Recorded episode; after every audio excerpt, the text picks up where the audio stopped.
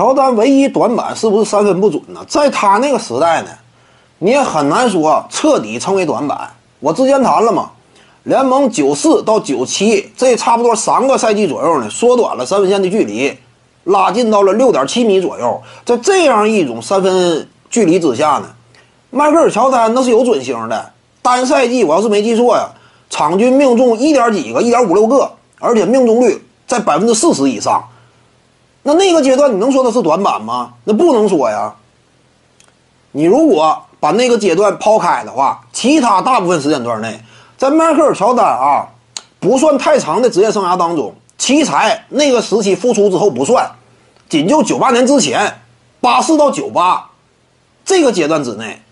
你再抛开九四到九七联盟三分线距离调整的那三年，其他大部分时间段内，联盟当中没有投三分的习惯。一支球队一场比赛甚至呢出手十二三次，那总共就出手十二三次。单一球员来讲，我每一场比赛啊出手两到三次，已经是联盟当中的顶级层次了。这一般来讲，一个球员呢那不会投那么多的三分远射。拉里伯德被认为那是那个时代三分远射球星当中最出色的，也不过就是场均投中一记三分远射。你要清楚啊。如果说你一场比赛平均下来只能投进一记三分球的话，你这个根本形成不了，呃，多高程度的进攻效率的提升。就算说你命中率相对高一些，一场比赛你就一个，为什么三分远射更多强调高质高效呢？就是产效兼具呢。如果你没有量作为基础，你光效率高白费，你形成不了真正有效的战术威胁。往三分线外一站呢，因为你每场出手就那么几次，人家也不会怕你。所以呢，在乔丹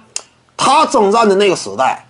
三分远射投的不准呢，这个其实在那会儿呢不算是个太明显短板，对不对？当时还是中距离称王的时代，尤其外线，因为内线有蹲坑中锋嘛，你往篮下硬杀呢有点吃力，而且特别容易受伤。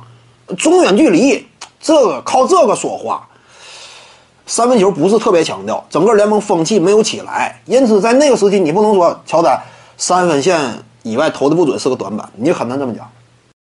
各位观众要是有兴趣呢，可以搜索徐静宇微信公众号，咱们一块聊体育，中南体育独到见解就是语说体育，欢迎各位光临指导。